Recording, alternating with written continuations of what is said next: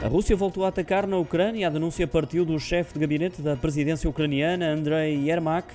Desta vez o alvo foi o centro da capital ucraniana, Kiev. Registaram-se várias explosões com esses ataques que foram feitos com recursos a drones kamikaze e provocaram incêndio num edifício não residencial e danos em vários prédios nas imediações. Os bombeiros e os serviços médicos e de emergência já estão no local, mas não há ainda qualquer informação quanto ao número de vítimas. Lembro que na sexta-feira passada o ministro da Defesa ucraniano, Alexei Reznikov, já tinha alertado para um possível reforço do armamento russo com 300 drones de combate fornecidos pelo Irão.